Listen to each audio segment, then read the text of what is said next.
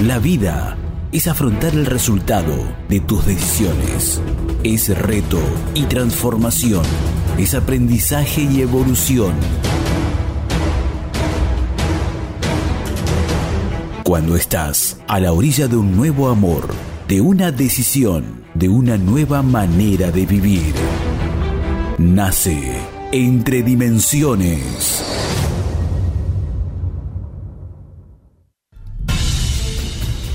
cada dimensión. Es un nuevo logro, una nueva visión, una mirada más amplia que la anterior. Entre dimensiones, con Facu Romegiali y Lau Marzó.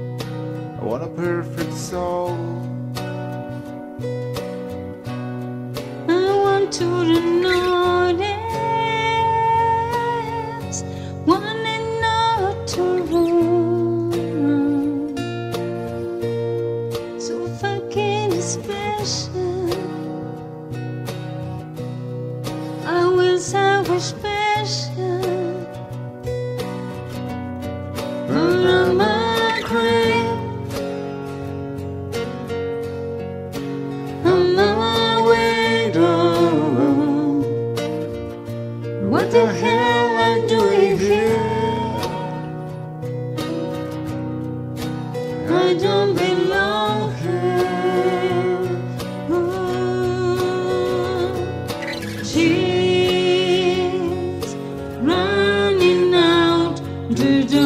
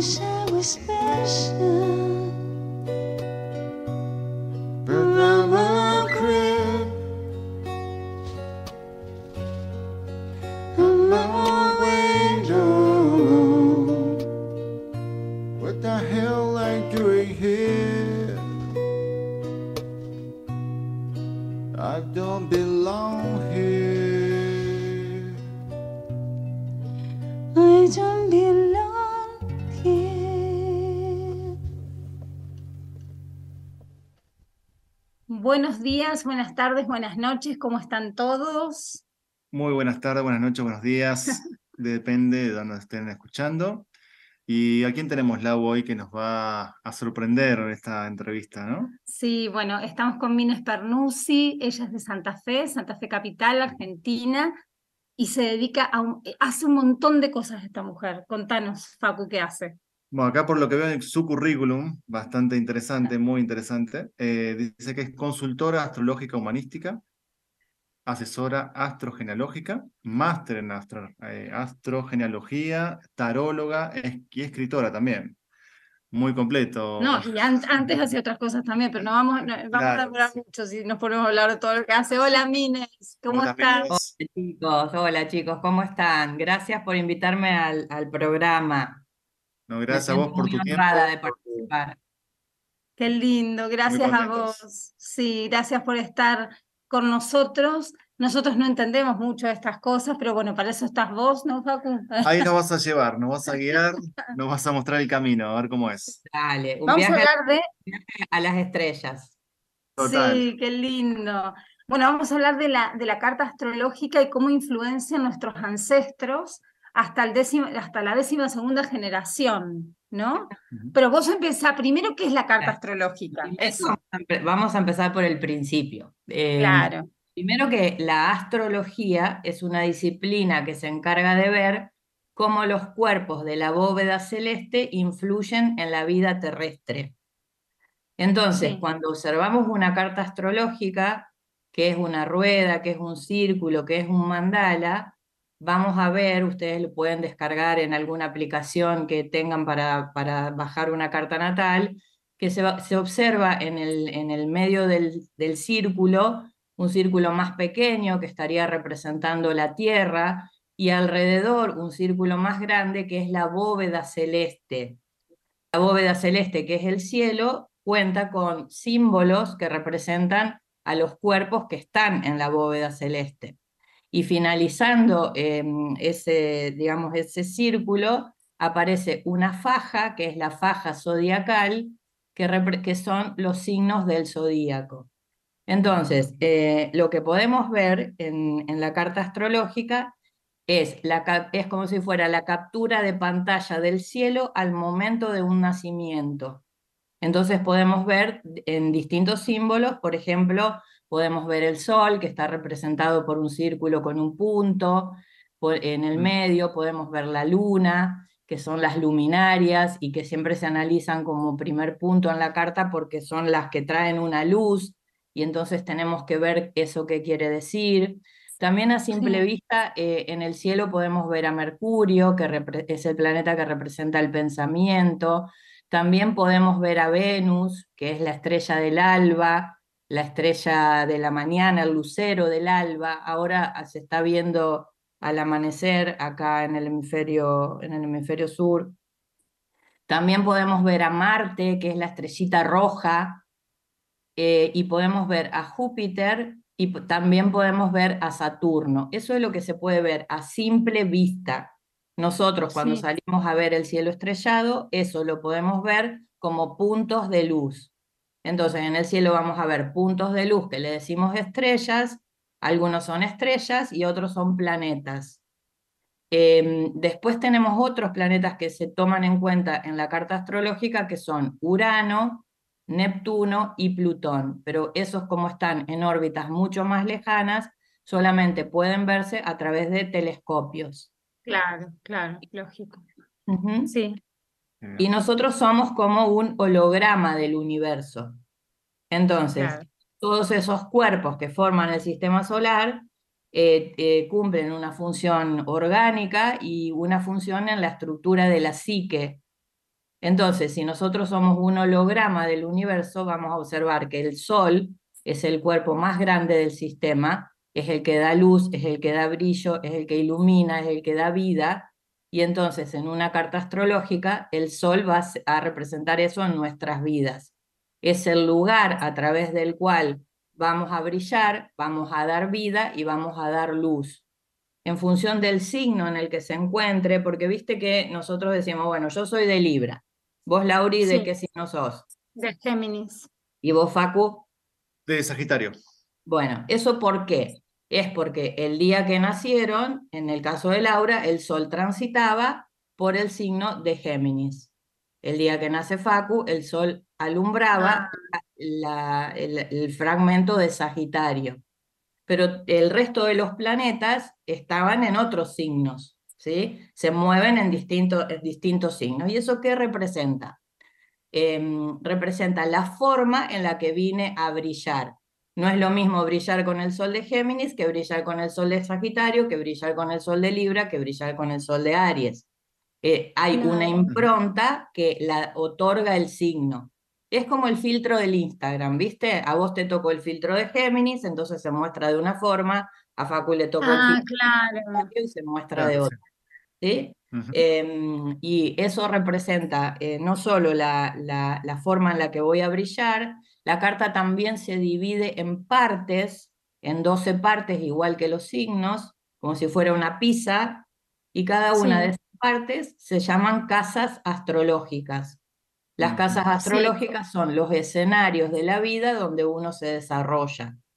Entonces, por ejemplo, en función de la hora del nacimiento, si una persona nace con el sol al mediodía, el sol va a estar en la casa de arriba y entonces va a alumbrar la, casa de arriba, que es la casa del trabajo, del rol social, de cómo quiere ser la persona vista. Pero si la persona nace con el, a la medianoche, el sol va a estar abajo, en las casas de abajo, eh, entonces va a alumbrar el hogar o va a alumbrar la familia pero si nace al atardecer, el sol va a estar sobre la casa de los vínculos y entonces va a alumbrar eh, la relación con los otros. Eh, la posición del sol la da la hora del nacimiento. Ahora, yo también. nací 7 y 25, un lunes 7 y 25, 16 de junio.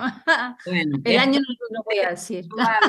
tu ascendente también sea Géminis, porque el ascendente es como si la- en la carta eh, tenemos, les decía yo, el círculo del medio, como si fuera la Tierra, una línea que la corta por la mitad, que sería como el ecuador El terrestre. Ecuador, sí. Entonces esa línea se propaga por toda la bóveda celeste y forma lo que se llama el ecuador celeste. En esa línea del horizonte, el Sol amanece, por ejemplo, en Géminis, amanece, todo el mes de Géminis amanece en Géminis. Este- el- esa línea es el ascendente, porque es por donde el Sol asciende. Entonces, si naciste a las 7 de la mañana, naciste sobre 7 y el sol 25, sí. el sol en el horizonte. Entonces, tu ascendente también es Géminis. Probablemente había, habría que hacer el cálculo bien, ¿no? Porque a veces Sí. por una cuestión de minutos esto puede cambiar.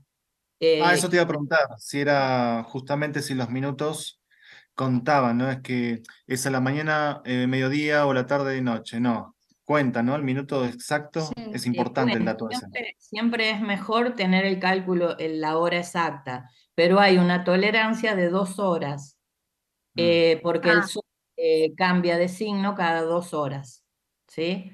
Entonces, sobre la línea del horizonte, dependiendo también del mes y dependiendo del, del hemisferio, porque en junio en Argentina a las 7 de la mañana está recién amaneciendo, capaz a las 8, porque es invierno, pero si fuera en enero, si fuera en enero, a las 6 ya está amaneciendo. Entonces eso también Siempre, por eso cuando uno eh, pide para hacer una carta natal, pide la fecha, la hora y el lugar del nacimiento, porque eso va a marcar las coordenadas y en función de eso puede ubicarse a- en qué casas van a estar cada uno de los planetas y en qué signos. Entonces eso va a estar dando todas las características de una personalidad y toda la complejidad que trae una personalidad en función de cada uno de estos planetas que traen esa impronta eh, para, para la función que vienen a cumplir, porque por ejemplo el Sol, que está representado por un círculo con un punto, ese símbolo también representa que soy la chispa divina, soy el centro de mi universo y desde acá vengo a brillar, ¿sí? Em, Sí. Pero a la vez también representa para la estructura de la psique la forma en la que tengo de ver a mi padre, porque representa el arquetipo paterno, como la luna representa el arquetipo de la madre. Entonces, Sí. em, En un, a mí siempre me gusta en, las, en mis clases decirle a mis alumnos que, que los que tienen hermanos em, se pongan a hablar en una reunión en función, eh, hablando del padre. Porque entonces, el que, en tu caso, Lauri, que sos Géminis, vos vas a ver a tu papá con el ojo de Géminis. Eh, pero tus hermanos, si son, no sé, de cáncer, lo, eh, alguno lo va a ver con el ojo de cáncer, ¿no? Cada uno lo ve al padre en función del signo donde tiene el sol, ¿sí? Em, eh, muy bien. Y mm, además también podemos ver eh, la luna, que es la otra luminaria, porque tanto el sol como la luna tienen eh, categorías planetarias, pero son las luminarias. Y mm, el sol trae, cuando el sol está, que se lo representa también con el mito de Apolo, que era el Dios que todo lo ve, que aparecía a la mañana y cruzaba por el, por el cielo hasta el atardecer cuando caía y, iba, con sus caballos dorados a dormir sobre el horizonte. Em, entonces, bueno, todo es como luz, como claridad. Pero ¿qué pasa con la luna? Que la luna representa como cuerpo astronómico, es el satélite natural de la Tierra, pero no tiene luz propia. El, el sol la muestra.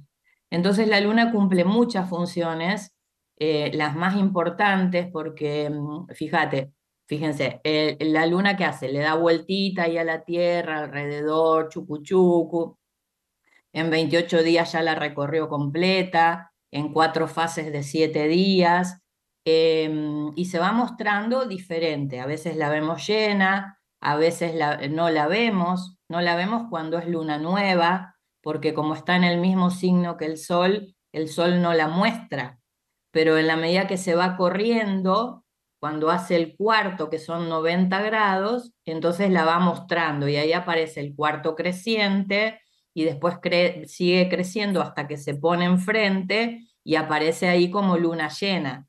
Solo es luna llena cuando la luna está en el signo de enfrente del sol. Después se sigue moviendo hacia el otro cuarto y mengua y se achica hasta eh, hacerse otra vez invisible porque se pone del lado, eh, al ladito del sol y e, es el ciclo de una lunación y aparece otra vez la luna nueva. Em, ¿Y cuál es la función de, de, la luna como cuerpo astronómico? Mueve las mareas, mueve los líquidos de la Tierra, mueve los biorritmos. A nosotros que nos gustan los animales, los animales se acuestan cuando la luna sale y se despiertan cuando la luna se va. Em, y el, ciclo de las plantas, la savia sube con la, luna creciente y baja con la luna menguante. Em, además mueve todos los líquidos, mueve los ciclos de las menstruaciones, de los embarazos. Entonces el movimiento mueve los líquidos. Y los líquidos en el mundo de la psique es el mundo emocional. Entonces la luna lo que hace es eh, traernos la impronta de cómo es nuestro mundo emocional, en función del signo en el que está y en función de los aspectos que vaya, que vaya a tener la luna con otros planetas. Los aspectos, eh, cuando ustedes observen una carta, van a ver que hay rayitas rojas, verdes, azules, em, con simbolitos que van a representar aspectos. ¿Esto qué quiere decir? es la relación de los planetas entre sí en función de las distancias. Habrán escuchado algunas veces en los climas astrológicos cuando se dice sí, porque ahora, por ejemplo, Venus está en cuadratura con Urano. La cuadratura es un aspecto de tensión de 90 grados entre un planeta y otro.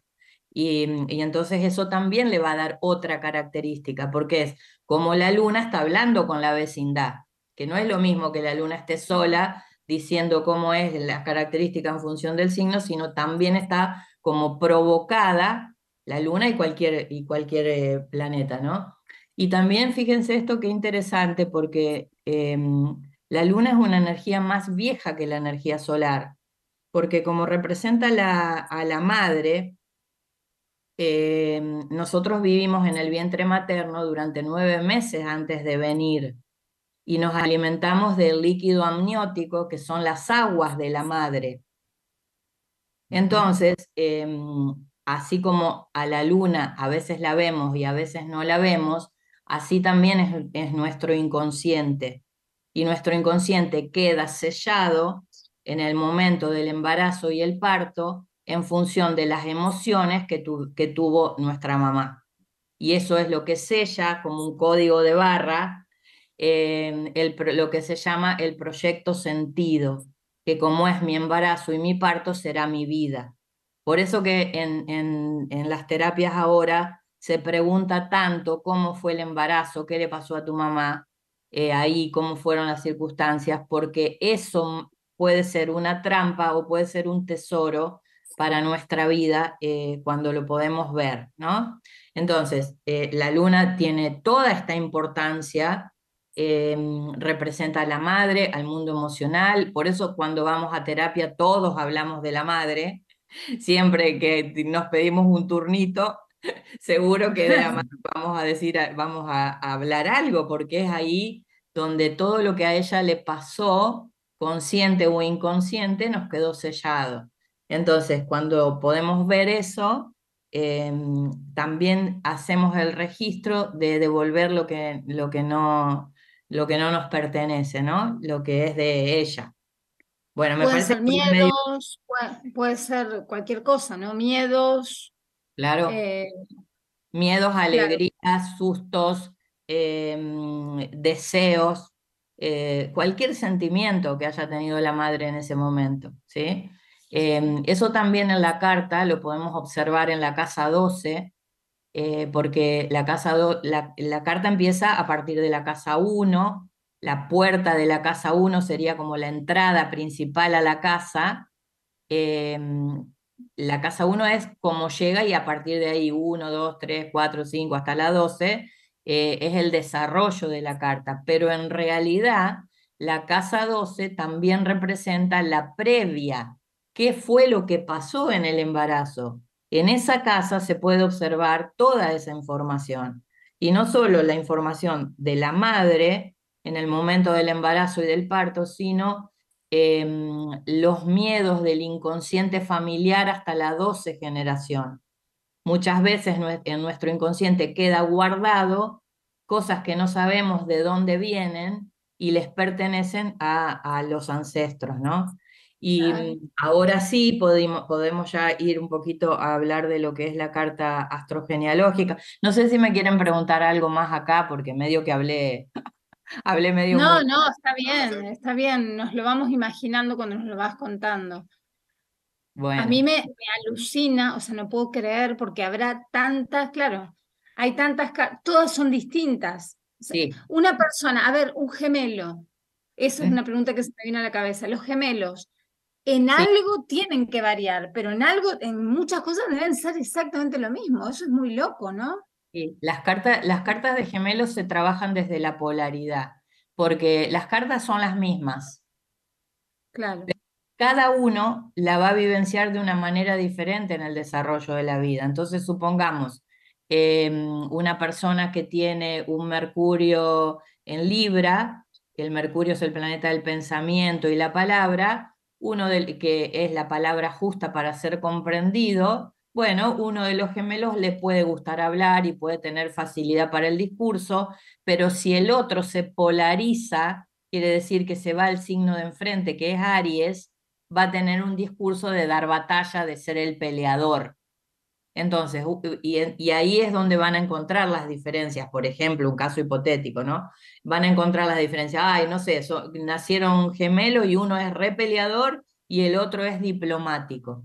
Porque generalmente pasa eso. Sí, porque se polariza, se polariza. Pero, Pero esa, esa polaridad tiene que ver, por ejemplo, con que uno nació tiene que nacer, no, no nacen los dos juntos, uno sale primero y el otro sale después. no, eso es porque, en la carta está buena también la pregunta porque fíjate, eh, la carta no tiene un determinismo. Em, lo único que es determinismo son los padres que tuvimos, el lugar y la hora en la que nacimos. Pero el resto es movimiento y hay libre albedrío. Entonces, en el libre albedrío, estos gemelos, cada uno va a elegir hacer una función diferente con eso que se le fue entregado. Eh, y en el desarrollo de la vida, porque, porque si no serían clones. calcos. Claro, Claro, que serían iguales. claro, En ¿no? Porque las sensaciones que vos nombrabas de la madre, viste que vos preguntaste, claro. que absorbe la madre tanto miedos como esto como el otro, es decir, se ve que no los afecta a los dos de la misma forma. No, porque a lo mejor uno, em, porque pensemos esto, eh, el alma antes de encarnar, el alma es, es eterna desde esta mirada con la que yo trabajo, eh, el fin último es iluminarse y cada vez que se encarna y que se corporiza viene a trabajar energías que fueron quedando pendientes de las vidas anteriores. Y también eh, perteneciendo em, a- al, al alma del sistema familiar, em, eh, también se nos es entregado un, un rol y una función em, para, eh, para, para trabajar, ¿no? Porque en las cartas, eh, ¿qué es lo que pasa en las cartas natales? Em, nosotros podemos ver la influencia de los ancestros hasta la 12 generación, pero ¿eso qué significa? Que nacimos en un sistema, en una red de sistema familiar, de almas familiares que forman nuestro sistema, que mm, a partir de nuestros padres hasta la 12 generación, que esos son eh, 250, 300 años hacia atrás, son 4.094 personas, todos nuestros ancestros a partir de nuestros padres. Entonces, si nosotros, que eso es una locura, eh, solo los padres, ¿no? Mis- Los, padres, los abuelos, los bisabuelos, solo ellos. Em, todo lo que no pudo ser resuelto en generaciones anteriores, eh, el sistema, el árbol, eh, elige, te elige para resolver algo. Te, te con- Algo, menos mal. Menos mal que algo y no todo, me muero. a cada uno le toca algo. Claro. a cada uno le toca algo. Cuando en, en una familia a, a dos o más les toca una misma cosa, quiere decir que ese embrollo ha sido bastante difícil y que no alcanza con uno, eh, y que quizás no alcance con una generación. Entonces, porque hay que trabajar mucho, pero a cada uno le va a tocar algo. Y en este caso, con respecto a lo que me preguntaban de los gemelos, es lo mismo. A lo mejor a uno le toca trabajar una cosa y al otro le toca trabajar otra. Y entonces uno absorbe los miedos que tuvo la mamá cuando la asaltaron un día, qué sé yo, y el otro le toca eh, tener la angustia de que la abuela no estuvo en el día del parto. Eh, y entonces Increíble. así cada uno va, eh, va teniendo lo suyo, ¿no? Y las cartas, que vos eh, también decía Facu que son únicas, eh, cada carta astrológica se repite cada 25.960 años, que es un ciclo galáctico. Nadie es igual a nadie. La carta astrológica es como la huella digital estelar. Es, Qué lindo. uno. Y, y fíjate, en el caso de los gemelos, ¿no? O pensemos esto, eh, alguien que nace el, el mismo día que, que vos, en el mismo sanatorio, a la misma hora. Las cartas van a ser las mismas, pero los padres y los 4094 no van a ser los mismos. Claro. Y en el caso de los gemelos, que van a tener los 4094 los mismos, pero a lo largo de la vida no se van a desarrollar y van a tener distintas parejas y distintos hijos y distintos amigos y la vida, porque también cada uno de los planetas eh, y las casas hablan de las personas con las que nos vamos a conectar a lo largo de este viaje. Ahí aparecen todos, aparecen las parejas que vamos a tener, los amigos, las personas de los trabajos, en, eh, y eso es único, para cada uno es único. Eh, Total, y sí. siempre pienso esto, ¿no? Cuando el alma, antes de ser Laura y antes de ser Facu, decide venir, el universo dice, bueno, toma, este es el pasaporte de encarnación. La carta astrológica es el pasaporte para encarnar. Ahora, en este viaje te toca trabajar esto. Y en esta estación vas a trabajar acá y en esta otra vas a trabajar acá. Es como un mapa de ruta que tiene el alma para venir. ¿sí? Eh, y bueno, y eso es grandioso, ¿no? Porque además el universo tiene fe de que esa, esa persona va a estar eh, transitando ese viaje con, esa, con ese mapa de ruta que se le fue entregado. Increíble, sí, ¿eh? sí, sí, sí. Qué increíble, porque aparte, no sé, todo me parece increíble. Como un minuto te puede, eh, pertene- podés pertenecer, no sé si lo digo bien, a una casa o a otra, por un minuto, que a lo mejor, no sé, tenías que nacer parto natural, no pudiste, te llevan a cesárea y naciste 15 minutos después y te cambia toda tu vida. Es, bueno, obviamente que esto está Pero pactado también. claro, Sí, eso te voy a claro. preguntar. ¿Vos crees que por ahí venís ya eh, con esa predestinación de ese minuto, ese segundo, ese todo para Claro. que esa carta sea la tuya realmente, ¿no? Y Claro. sea su- tu proceso o tú lo que vengas a experimentar y a mejorar y a trabajar. Sí, claro, porque fíjate, por No es ejemplo, casual, digamos. no, eh, eso está, eso está ya, eso está preparado. Eh, por eso, cuando el alma decide venir, te entrega ese, eso que, que venís a Claro. trabajar, ¿no? Eh, después depende de vos que quieras hacer, que quieras de verdad trabajar con eso. El alma va a evolucionar igual en, más o en menos encarnaciones si vos decidís no hacer nada. Pero si uno toma la conciencia de lo que representa estar encarnados, que venimos a- a que el alma evolucione, entonces hay un compromiso con el alma para, para dejar buen karma para lo que sigue. Eh, pero sí, yo sí, sí, acuerdo con eso de que hay un, hay un camino, un mapa, ¿no? Hay un mapa ahí para, para, el- para el viaje, por el tiempo que dure, ¿sí? Exacto. Bueno, ¿qué te parece, Facu, si hacemos una pausa? Hacemos una Mine, pausa. hacemos una pausa y enseguida volvemos. Ah, look at all the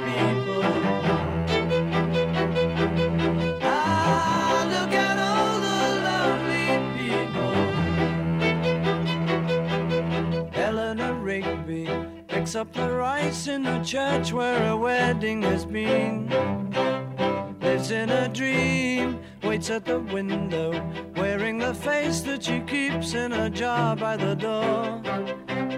Who is it for? All the lonely people. Where do they all come from? All the lonely people. Where do they all belong? Father Mackenzie, writing the words of a sermon that no one will hear.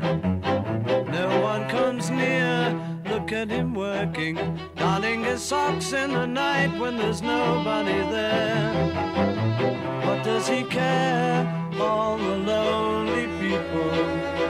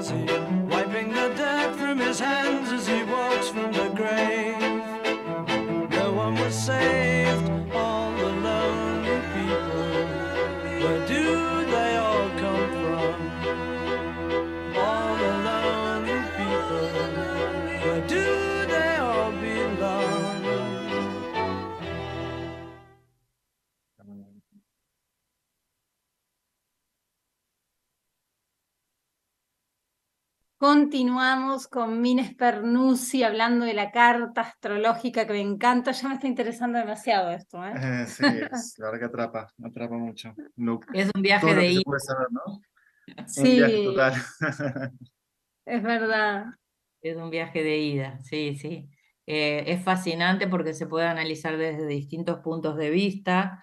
Yo también me capacité en, en astrogenealogía, em, que la astrogenealogía es justamente la rama de la astrología, es una rama nueva, digamos, tiene no, 20 años, tendrá más o menos, un poco más, pero es una rama nueva em, en el que se puede observar la influencia de los ancestros, como les decía ahí al principio, hasta la 12 generación. Y entonces, por ejemplo, em, en la casa 1, la casa 1 no solamente habla de nuestra personalidad, eh, sino que también habla de el abuelo materno y la abuela paterna.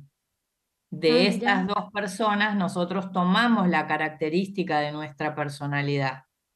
Y el desarrollo de nuestra carta tiene la energía de la vida que han tenido estas dos personas en distintas circunstancias, en, en distintas eh, acciones que han desarrollado, pero las cuestiones que se nos pueden presentar a nosotros como embrollos del sistema, supongamos, eh, una persona que, que pueda tener eh, un Mercurio en la casa 1, que Mercurio tiene que ver con la palabra, con el pensamiento, con los hermanos, em, si estuviera esa, esa, ese Mercurio en oposición a Neptuno, por ejemplo, que es el difusor, es el que genera como cierta confusión, el que no ve con claridad, pueden pasar dos cosas, que la persona eh, se confunda a la hora de, de, de decir o que no tenga claridad para la expresión, esa podría ser una opción, o que la relación con los hermanos sea confusa,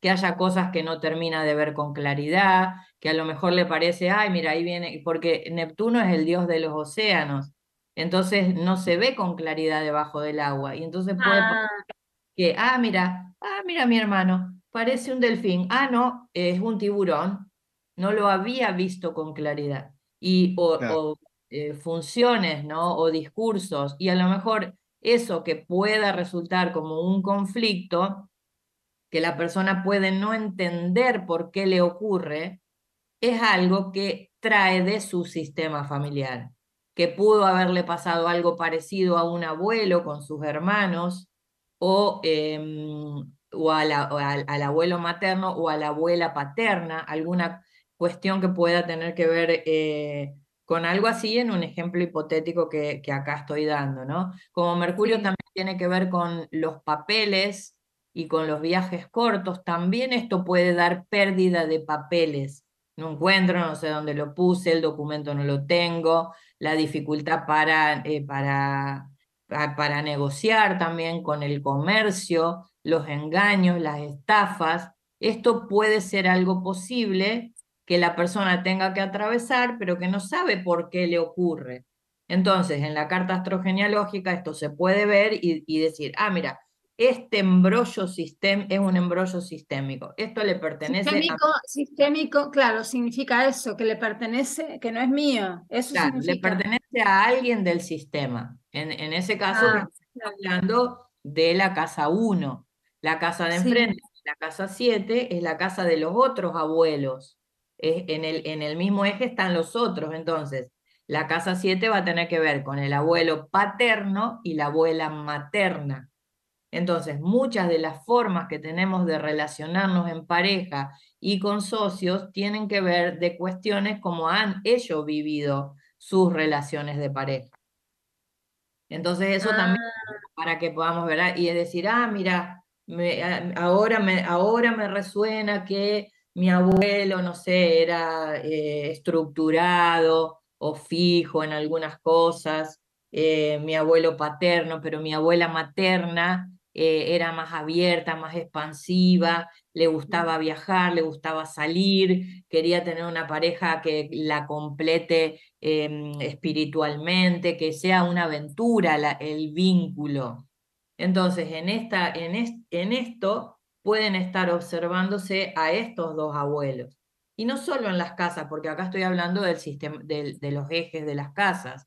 Por ejemplo, si nosotros vamos a observar las funciones planetarias, por ejemplo, el planeta Venus, eh, representa el objeto del deseo, las formas eh, que tengo de vivir el amor, cómo me relaciono con otros, eh, cuánto siento que valgo, eso trae, lo trae todo Venus, y también en función del signo en el que esté, de la casa en la que esté, va a estar hablando de cómo el sistema familiar, em, cómo las mujeres del sistema familiar vivenciaron eh, esta cuestión del valor personal, ¿no? ¿Y por qué? Porque si bien eh, nosotros en, en la astrología humanística eh, no hablamos de femenino masculino, sino que eh, hablamos de femenino masculino, pero no de mujer y hombre, porque tanto Claro. Marte, tanto Venus como Marte, los tenemos todos en la carta, pero en la carta astrogenealógica,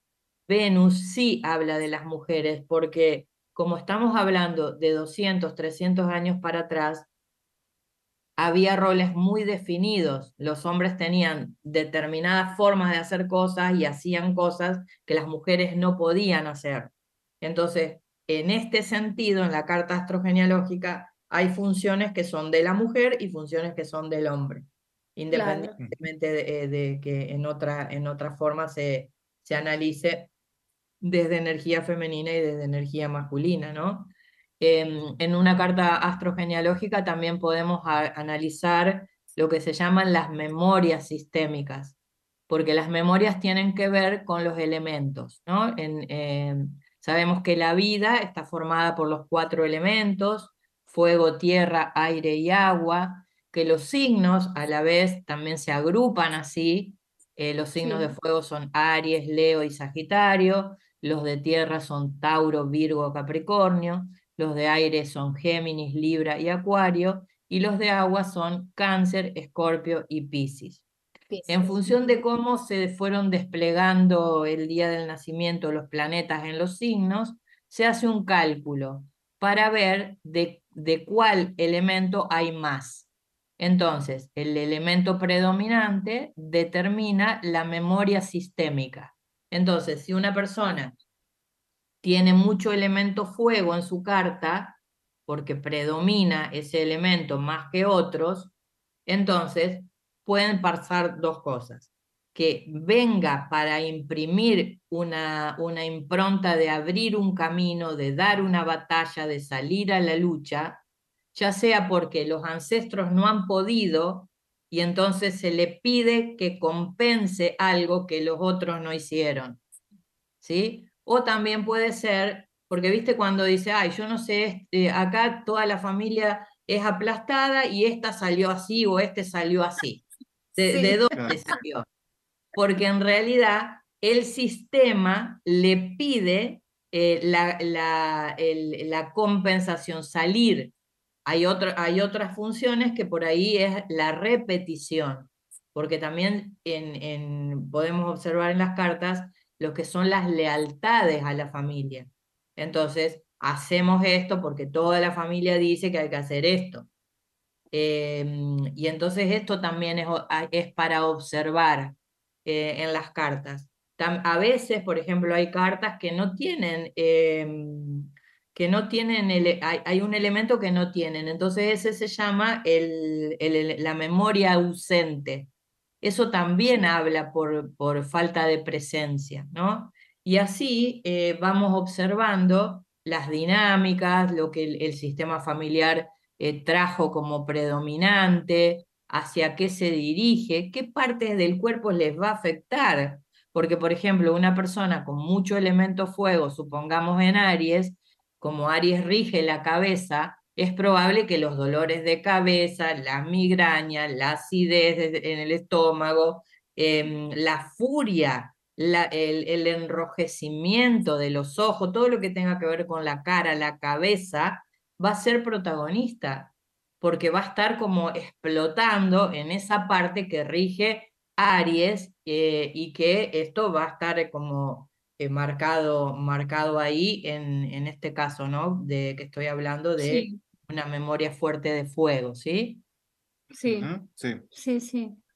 Bueno, por ejemplo, si alguien tuviera eh, mucho elemento tierra, eh, puede ser que la familia eh, necesite arraigar, porque a lo mejor, no sé, o, o tuvieron una vida que les costó hacer asentarse, ¿no? Entonces, eh, o hay un mandato de seguir como el abuelo, como los abuelos, eh, arraigando, haciendo las cosas despacio, con responsabilidad, con perseverancia, con trabajo, trabajo, trabajo, porque hay que asegurar eh, la, la tierra, lo que da sostén, el tener la casa, el tener la moneda, el, sentirse sólidos, porque es probable que a lo mejor otros ancestros no han tenido sus casas o han vivido un poco acá, un poco allá, eh, porque a lo mejor en las bases hay esa fluctuación de, caminos eh,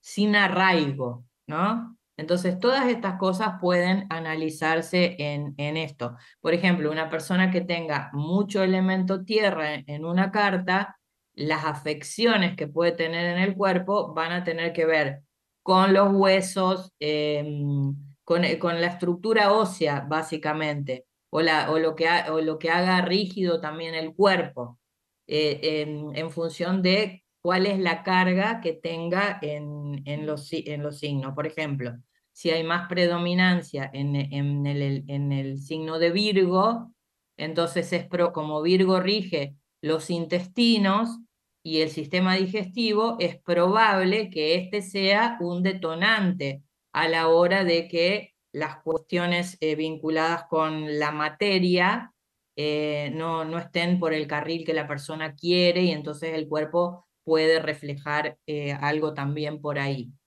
Em, también podemos hablar de lo que se llama el signo oculto. El signo oculto es como el, el nudo en el ovillo, el primero, ¿no? Eh, Hay que desatar eso, es como un tesoro que está escondido en, una gran, en un gran nudo eh, y que es para lo que uno vino. Eso hay, es un cálculo específico que se hace eh, en función de unas, nor unas reglas que tiene para el cálculo, pero poderlo desandar, desatar es como abrir, eh, la verdad, un, un, arcón con, eh, con tesoros, ¿no? Porque es lo que nos pide, eh, lo que nos pide la familia, lo que nos pide los ancestros. Por ejemplo, yo tengo mi signo solar en Libra, mi luna en Libra, mi Mercurio en Libra, y bueno, y otros planetas en, en otros signos, y mi signo oculto es Géminis, que yo en Géminis no, no tengo ningún planeta, pero por el cálculo me corresponde eso. Entonces, ¿qué es lo que me trae como memoria del sistema o lo que yo tengo que desandar? Las cuestiones vinculadas con la palabra, con la enseñanza, con el transmitir un conocimiento, porque eso em, también es lo que, lo que hacía mi abuelo Antonio, que, que es mi abuelo materno, que él también era maestro en, en una escuelita de una iglesia, con, eh, cuando todavía no había escuelas como edificios públicos. Entonces, el tema de la enseñanza fue algo como que quedó pendiente en el sistema y que me pide a mí el sistema que lo trabaje porque la palabra hay que desatarla y hay que ofrecer claridad a través de la palabra. Entonces, cada uno tenemos una función en función del signo oculto. Pero Eh, todos tenemos un signo oculto en nuestra carta, Todos. ¿sí? Sí, Ah, sí. Eh, todos tenemos un signo oculto que se hace a partir de, de cálculos específicos claro. eh, en función de las memorias, de las memorias predominantes. Es un cálculo específico que se hace, eh, que no es que, que te aparece así en la carta como, Claro, Claro, sí. como aparece el sí. sol o la luna, ¿no? Em, después, por ejemplo, tenemos eh, cuestiones como el mandato familiar, que también lo da, eh, lo da Saturno, que, que representa también la figura de los abuelos. Entonces, en función en el signo que tenemos a Saturno, va a ser el mandato que, que venimos a cumplir, ¿no? Por ejemplo, una persona con Saturno en Virgo em, viene a limpiar, a limpiar una vergüenza, algo ancestral, me toca limpiar, me toca poner, eh, me toca despejar un espacio, eh, me toca mm, eh, austeridad, porque la austeridad muestra, em, muestra Seriedad. limpieza, ¿sí? Ah, Y estar al servicio. El mandato es estar al servicio. Em, y bueno, por ejemplo, una persona que tenga, em, por ejemplo, un Saturno en cáncer, el, el- el mandato es el, el nido, el cobijo, el resguardar la tradición, el conectar con la memoria, el conectar con qué pasó con eh, las madres del sistema. Entonces, se viene a revisar algo en función de esos asuntos. Y así con cada uno de los, de los signos en los que esté Saturno, por ejemplo. Después también lo que, lo que se estudia en astrogenealogía, eh, entre otras cosas, es, por ejemplo, los órdenes del amor, porque nosotros trabajamos la astrología vinculada con las constelaciones familiares. Entonces, la impronta que, que, que, desarrolló Bert Hellinger eh, con respecto a los órdenes del amor, que son la pertenencia, la jerarquía y em, el, equilibrio entre el dar y el tomar. Eh, esas tres funciones también se observan en, en la carta astrogenealógica la función de los ascendentes, para qué vino, para qué vino eh, un ascendente en Géminis a una familia. Y porque acá hay que moverse. La familia era muy estructurada, estaba siempre quieta en el mismo lugar, acá hay que ventilar. Acá hay que ir un poco para allá, un poco para, estructura, claro. Un poco para el otro lado, hacer la cosa más liviana, unir gente, ¿sí? Por ejemplo, una persona con un ascendente en Pisces eh, viene para que, para que la familia salga de una estructura, porque un ascendente en Pisces es el que se diluye en las formas. Acá hay que traer más espíritu a la, a la familia, porque a lo mejor una familia más enfocada en las cuestiones materiales, pero el ascendente en Pisces dice, no, acá hay que hacerse uno con el todo, acá hay que traer al espíritu, acá hay que abrirse a la totalidad. Y esa es como la invitación también que, que puede traer una persona con este ascendente o lo que le pida el sistema. Porque en realidad nosotros estamos al servicio de algo más grande que nuestra propia vida, que es el bien mayor de nuestro sistema.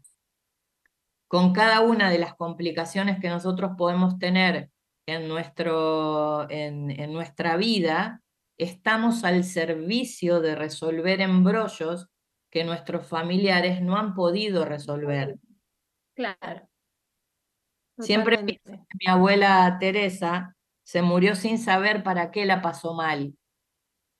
Mi amor, claro. Porque estaban ella y, y, muchísimos de esas generaciones.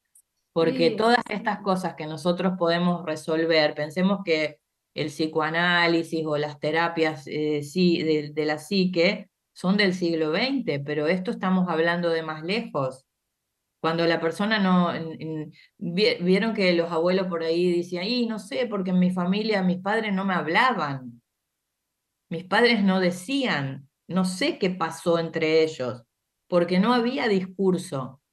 Eh, cuando había una complicación se pegaban un tiro, se le encajaban una piña, resolvían así eh, a lo bestia, digamos, porque, porque faltaba el trabajo con la palabra que vino después. Entonces nosotros... Estamos... pudieron, lógico, claro. exactamente. Resolvieron con las herramientas que tenían.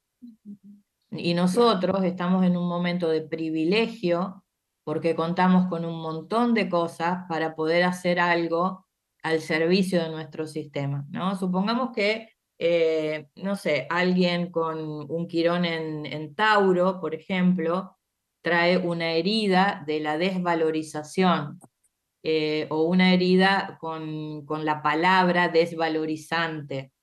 Eh, entonces, a lo mejor esta persona puede, puede tener que ver, no sé, un embrollo que podría ser con un, con un hermano de un abuelo, que, que, se lo descalificaba y después nadie habló más de, de ese dolor que esa persona tuvo, y entonces a la, a, la persona con el quirón en Tauro, estoy así hipotetizando, puede tener que eh, trabajar esa herida que ha sido de otra persona.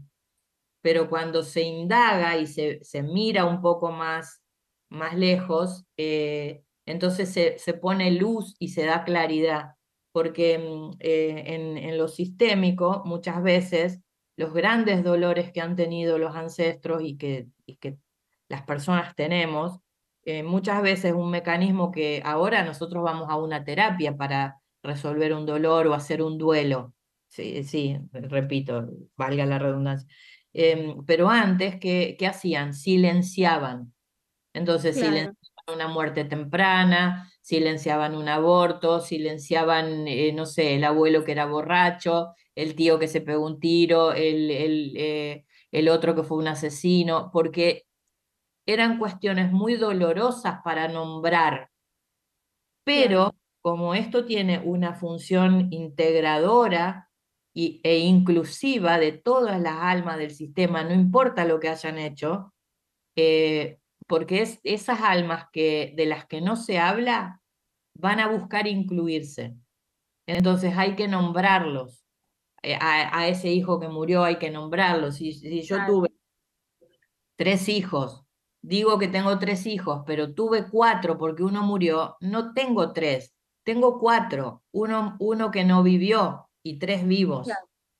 Sí. Porque si no, eh, alguno de esos hermanos puede ser tomar lo que se llama el síndrome del yaciente sí. y entonces vivir como un muerto, por ejemplo, ¿no? Entre tantas de las cosas que que, que, hay para hablar de ese, de ese punto, ¿no? Y de otros. Sí, es como que todas las almas buscan ubicarse en el árbol, buscan Sí. cabida. Sí, sí, sí. Y hay que darle amorosamente el lugar, ¿no? Eh, Sí. Los otros días en, en, en el- en un curso que yo doy de astrogenealogía, una de las alumnas contaba que estaba teniendo mucha dificultad con el trabajo eh, porque no le estaban saliendo los proyectos. Y entonces cuando analizamos sus cartas, su carta, en la casa 1, donde estaba el abuelo materno, había planetas como con mucha dificultad. Y cuando yo le nombro esto, ella dice, ay, pero ese era un viejo de M, dice que nadie lo quería en la familia porque estafó a un montón de gente y entonces nadie lo quiso. Bueno, le digo, fíjate cómo él está pidiendo que lo nombren porque el dinero no llega eh, porque e- ella estaba haciendo como una compensación a esa trampa también que había hecho el abuelo. Entonces, cuando se pone a investigar, empieza a preguntarle a los parientes si sabían más datos de esto, del otro. Em, todas, todos coincidían en el viejo DM, pero lo, pudi- lo pudieron hablar. Ella le hizo un acto de honra, porque en ese sentido hay que incluir a ese abuelo, se hace un acto de honra, le escribió una carta de duelo, eh, eh, quemó las cenizas, plantó, lo plantó con una, con una plantita, y, y ese movimiento sistémico a partir del acto psicomágico, a ella le empezó a, a moverse el tema del trabajo y estaba contentísima con, con esa función. Qué increíble, ¿eh?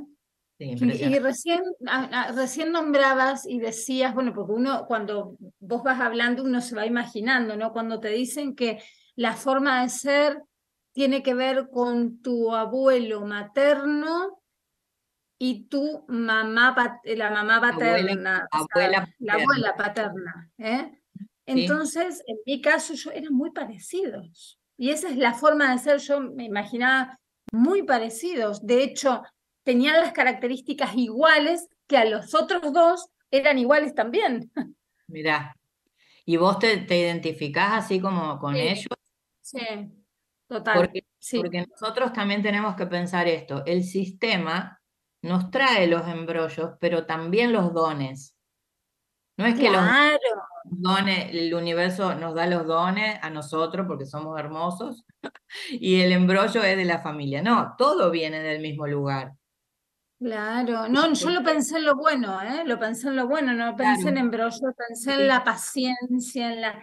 Sí, sí, total. Y de los otros Sí. dos, que no me acuerdo en qué influían, que hablabas, creo que me quedó, bueno, Los vínculos de pareja, el abuelo paterno y ah, el materno, en los y vínculos de pareja. tenían muy, tenían muy, la muy parecida la personalidad, muy, Mirá, los dos muy Em, porque nosotros está bueno preguntarnos, ¿no? Por ejemplo, en tu caso, eh, ¿a quién de mis, de mis ancestros le gustaba tanto hablar o le, o le gustaba escribir o estaba conectado con la palabra o, o escuchaba la radio o tenía una biblioteca o le hubiera gustado hacer radio y no hizo?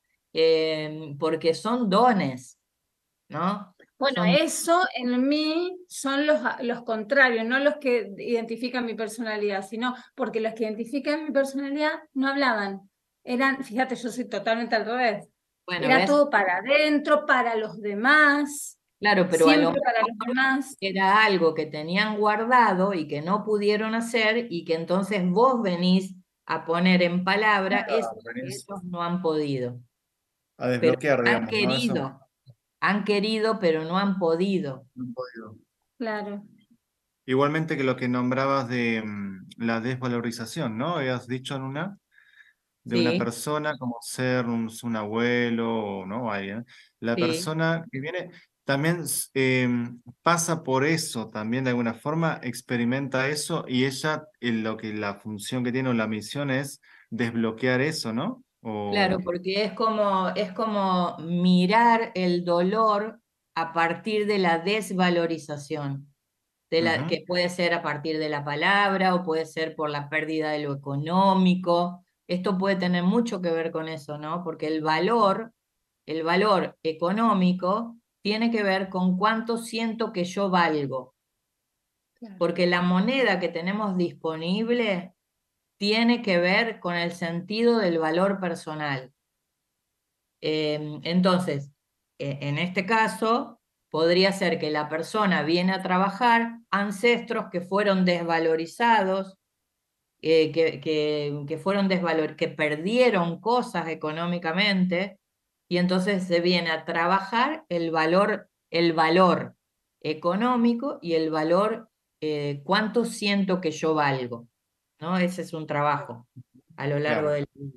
En el caso de Quirón, porque los planetas tienen lo que se llama el retorno, que es eh, cuando el- eh, los planetas giran alrededor de toda la carta y el retorno es cuando vuelven a estar en el mismo lugar que el día del nacimiento. En el caso de Quirón, el tránsito dura 50 años, entonces a los 50 pasa algo que la realidad se ve desde otro punto de vista. Es decir, ah, mira, todo esto que me sentí desvalorizado, que no podía, qué sé yo, bueno, estuve haciendo todos estos años un trabajo de autoestima, de merecimiento, de, de, re- de relacionarme amorosamente conmigo, de, darme yo el valor. Em, entonces, a partir de los 50 se hace el, el movimiento hermosísimo de Quirón y esta herida, esta herida que, está, que es una herida importante del alma, em, se, se repara y entonces uno tiene como un don especial incluso para ayudar a otros a darse valor. ¿No? Porque a lo mejor la palabra de una persona eh, con este quirón eh, puede ser valiosa para otros y la persona dice, bueno, pero no era para tanto, dije dos cositas nomás y a la otra persona le pareció una, porque en realidad hay mucho valor que, que es aceptado a partir de, del otro. ¿Ustedes conocen el mito de Quirón? No, No. yo no. ¿Quieren que les cuente? No sé si tienen Sí. que Sí, hacer una pausa sí. o- Me encanta, me encanta. Sí. ¿Les, cue- les cuento o necesitan ir a Sí. una pausa? Eh, podemos, eh, sí, podemos tirar un poquito más, sí. Sí, dale, dale, dale. Sí, Sí, bueno. aprovechamos el momento así no se enfría, viste, que estamos Sí, Bueno, súper. dale, Estamos dale. enganchadísimos. sí. Dale, eh, yo también estudio mitología comparada y mm, eh, los mitos, porque en realidad, ¿de dónde viene el cuento? ¿No? La mitología em, se utilizó en los pueblos, se utiliza porque nos atraviesa siempre, es eterna, la mitología, es la forma que tienen los pueblos de contar cosas trascendentes a través de cuentos. Eh, entonces, nosotros que toda- todas las culturas tienen sus mitos, su mitología, pero nosotros tomamos básicamente la mitología de la greco-romana, de Grecia y Roma. Entonces, eh, en Grecia es, es donde está primero, hasta que después Roma toma Grecia y se trae todos los dioses y les cambian los nombres, ¿no? Entonces, Afrodita, Afrodita para Grecia, eh, Venus para Roma. Em. Hermes para, para Grecia, Mercurio para Roma, pero son los mismos dioses con, el- con el mismo cuento. Em, po- eh, y bueno, y entonces, ¿qué, qué es lo que pasa? El, la narrativa de la historia de los dioses em, sirve para eh, categorizar a los planetas. Porque, ya voy a ir a Quirón, pero ¿por qué Mercurio eh, es el planeta que, viaja más rápido? ¿Y por qué se llama Mercurio el planeta que viaja más rápido alrededor de, del Sol? Porque en el mito, Mercurio es el dios eh, que, que, fue un niño precoz, que se aburrió en la cuna y que salió rápido a dar una vuelta ah. eh, por los campos a ver qué onda, ¿no? Y a la vez, entonces el, el, el, la línea sería, el mito de Grecia cuenta la narrativa que le sirve a la astronomía para darle el detalle al cuerpo astronómico, que después sí. ese cuerpo astronómico sirve para darle la narrativa al cuerpo astrológico, pero todo nace en el mito. Y como nosotros somos seres simbólicos, conocer de mitología es conocer los arquetipos de la psique. Eh, y entonces, Quirón, que en la carta astrológica está representado con una, como una llavecita, parece, porque en realidad es, es una llave grande que se abre para el alma, eh, en el mito Quirón era un centauro que fue el hijo de una violación entre Saturno y Filira, que era una ninfa, Saturno era el dios del tiempo. Eh, y Saturno, en una estructura eh, machista, eh, patriarcal, porque pensemos que eh, el patriarcado no surgió hace 15 años, el patriarcado surge 2600 años antes de Cristo con el reinado de Sargón en Sumeria, que fue el primer emperador eh, que, que, sale a conquistar territorios y ahí arranca, lo conocido hasta ahora, el patriarcado, o sea que estaba bastante instalado. Cuando se cuenta el mito, eh, el patriarcado era fuerte, entonces las figuras masculinas se imponían sobre las femeninas y cuando ellos querían tener sexo, había que tener sexo. Entonces Saturno, que era un viejo, el dios del tiempo, se le había enfocado a la filira, ¿no? Y la quería tener sexo con la filira, que era una ninfa. Y la filira dice, yo a este viejo no me lo banco, no lo quiero, entonces me voy a transformar en una yegua. Y yo me los imagino así, así ayornados ahora como en el TikTok, viste, que hacen, eh, que se cambian de imagen.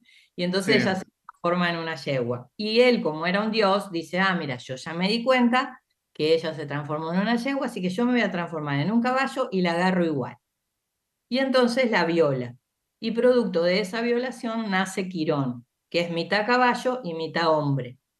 Cuando ah. no lo ve, le dice, mira, hacete cargo vos, Filira, porque este mi hijo mío no es, que porque este es un monstruo. Y Filira claro. le dice, mío tampoco. Y entonces lo dejan ahí tirado a su suerte en la calle y se van. Entonces, Quirón tiene lo que se llaman dos heridas. Primero, la herida del nacimiento, que es el rechazo de los padres, ¿sí? Él es rescatado, lo rescata Apolo, eh, que ya les voy a contar la segunda herida. Lo rescata Apolo, que lo, nutre, lo capacita, lo forma como médico, eh, lo, le, le, enseña de poesía, lo, lo hace culto. Entonces a él se lo conoce como el sabio sanador, en, en, en, el mito también, ¿no? Que él se encargaba de que junto con Artemisa, Apolo y Artemisa le enseñó las herramientas para las batallas, y entonces él era un médico que curaba las heridas de los héroes en las batallas. Mirá. Y ahí aparece eh, la segunda herida, que en eh, Hércules estaba haciendo el, la, las pruebas, eh, las 12 pruebas de Hércules, y trabajaba con unas flechas envenenadas con el veneno de la hidra, que era el veneno más mortal, y sin querer le tira una flecha en la rodilla. Entonces él se le propina un dolor que era insoportable, de lo que no se puede curar y tampoco se puede morir, porque era inmortal. Entonces eh, hace un pacto con Prometeo, que Prometeo se había robado el fuego de los dioses y estaba padeciendo en el inframundo, eh, y le dice, mira, yo te entrego mi inmortalidad, pero vos por favor déjame morir porque yo esto no lo aguanto. Y entonces así hicieron, ¿sí? Eh, y esas son las dos heridas que de Quirón. ¿Y qué tiene que ver esto con, en, con nuestra, en nuestra carta? Es justamente la herida del alma, lo que me pasó en la infancia, el dolor ese que traigo arraigado de, de, de dolores de mis ancestros. Y en el momento del, cuando yo les decía que a los 50, cuando hace el retorno, sería como el momento que Quirón se libera del dolor. Entonces, este mito nos permite a nosotros reconocer cuál es la función que va a cumplir eh, el Quirón en nuestra carta, en función del signo en el que esté y de la casa que ocupe. Qué increíble. Y eso que vos decís de los 50 años, trabajándoselo pues lograrse antes, que es conciencia. Yo creo que a los 50 años como uno, la gente ya empieza, bueno, algunos no, pero eh, la mayoría empiezan a tomar conciencia que eso trabajándoselo puede llegar antes, no tiene por qué ser. Exacto. ¿No? Exacto, porque, porque el, el, el, planeta va teniendo, digamos, eh, relación con, con otros, cuadraturas, estiles, trígonos, entonces son momentos en el que el, el, no es un planeta, es un asteroide, está provocado y entonces ahí hay algo que me está doliendo, pero hay algo que me di cuenta y entonces lo voy a estar trabajando, ¿sí? Pero a los 50 es como el momento de máxima conciencia del disfrute. Eh, si hiciste trabajo de conciencia es de disfrute y si no es porque el universo no acepta vacío de conciencia. O vas al aprendizaje o el aprendizaje viene, sí o sí. Claro. Entonces siempre es mejor, más orgánico ir al aprendizaje que el aprendizaje venga. Exacto.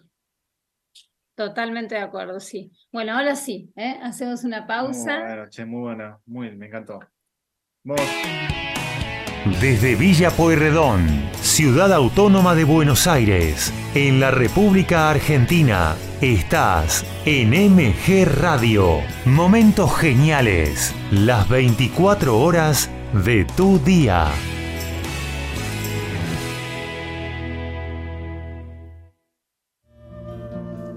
Mabel Rodríguez, clases de canto, interpretación, trabajo corporal y vocal. Comunicate a nmabelr.hotmail.com o al Instagram arroba nmabelr. Animate con Mabel Rodríguez.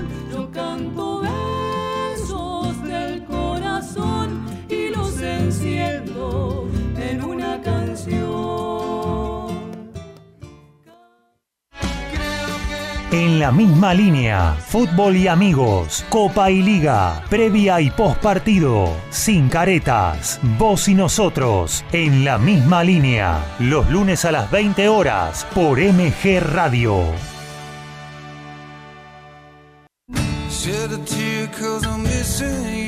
Entre la música y el silencio, entrevista y charlas, entre la luz y la oscuridad, buena música, entre el miedo y la confianza, entre dimensiones, con Facu Romegiali y Lau Marzó, los martes a las 18 horas por MG Radio.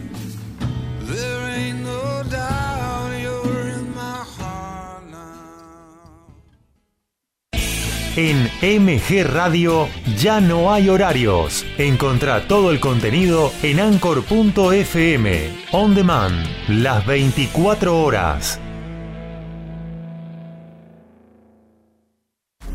Es un gran momento para despertar tu conciencia y luz interior.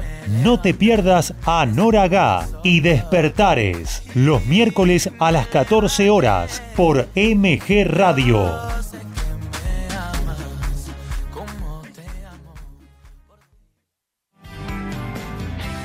Javier Cherny te espera con Y por si acaso, buena compañía, música y secciones que te van a emocionar. Y por si acaso, va los jueves a las 19 horas por MG Radio.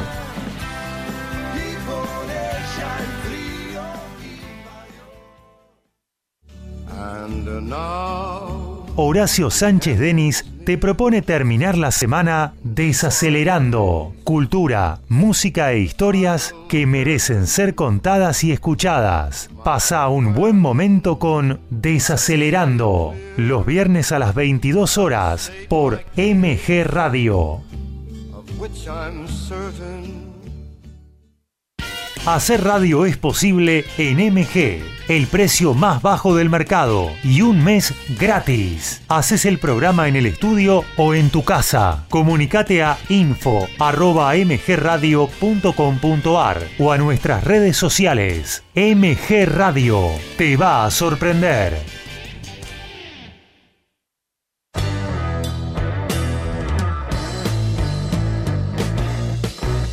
Viví momentos geniales. Viví MG Radio.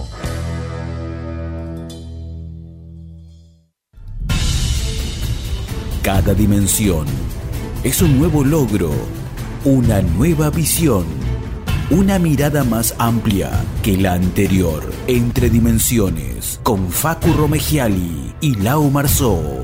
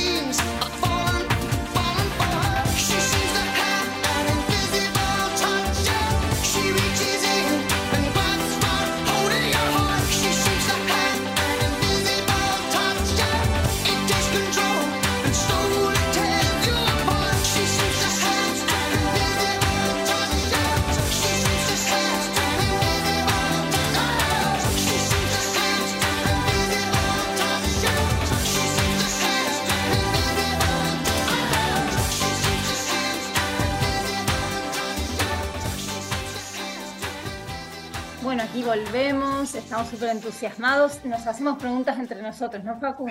Sí, la verdad que como estábamos hablando contigo es eh, lo que decís, y la verdad que sí es un viaje que no querés volver, porque mm, todo lo que puedes descubrir y todo lo que puedes darte cuenta, lo que tenés que sanar, ¿no? A lo que venís, eh, es muy interesante. Y evitar que lo- los que siguen después, tu hijo, tus, nie- tus sobrinos, tus nietos, todo eso, lo, lo- desatar nudos para que los demás no tengan que hacerlo, ¿no? Entonces, es bueno, Sí, justo hablamos de las lealtades, ¿no? Que siempre Sí. has sacado el tema vos. de las lealtades, Minas, ¿cómo es cuando uno, cómo se hace para, bueno, mira, te honro, eh, me encanta cómo fuiste, todo, pero yo no es mi papel en este escenario de la vida, no es mi programa, o no quiero que sea mi programa, fue el Claro. tuyo, ¿cómo se hace?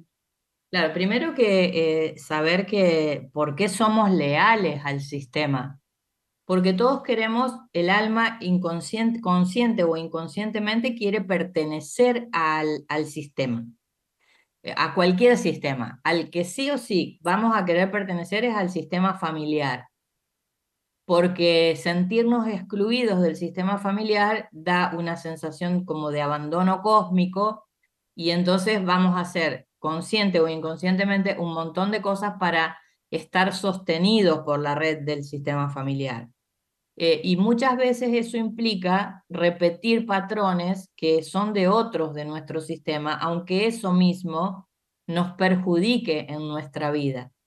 Eso es la lealtad. Hago, o, o hago esto porque lo hacía sin, eh, inconscientemente, ¿no? Esto lo hacía mi abuelo o mi tía o el hermano o mi bisabuela, y entonces eh, yo soy leal al sistema y repito un programa.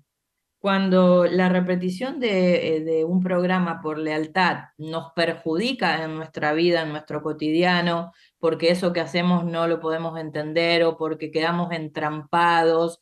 Por ejemplo, imaginemos, qué sé yo, que una persona, eh, no sé, tiene, repite siempre vínculos complicados, ¿no? Y decir, ¿por qué? Si yo tengo voluntad para estar bien en pareja, ¿por qué me aparece esto? ¿A quién le pertenece? Esa es la pregunta que siempre hay que hacer. ¿A quién le pertenece esto que me está pasando? ¿O, o quién necesita ser visto en esto que me está pasando? ¿No?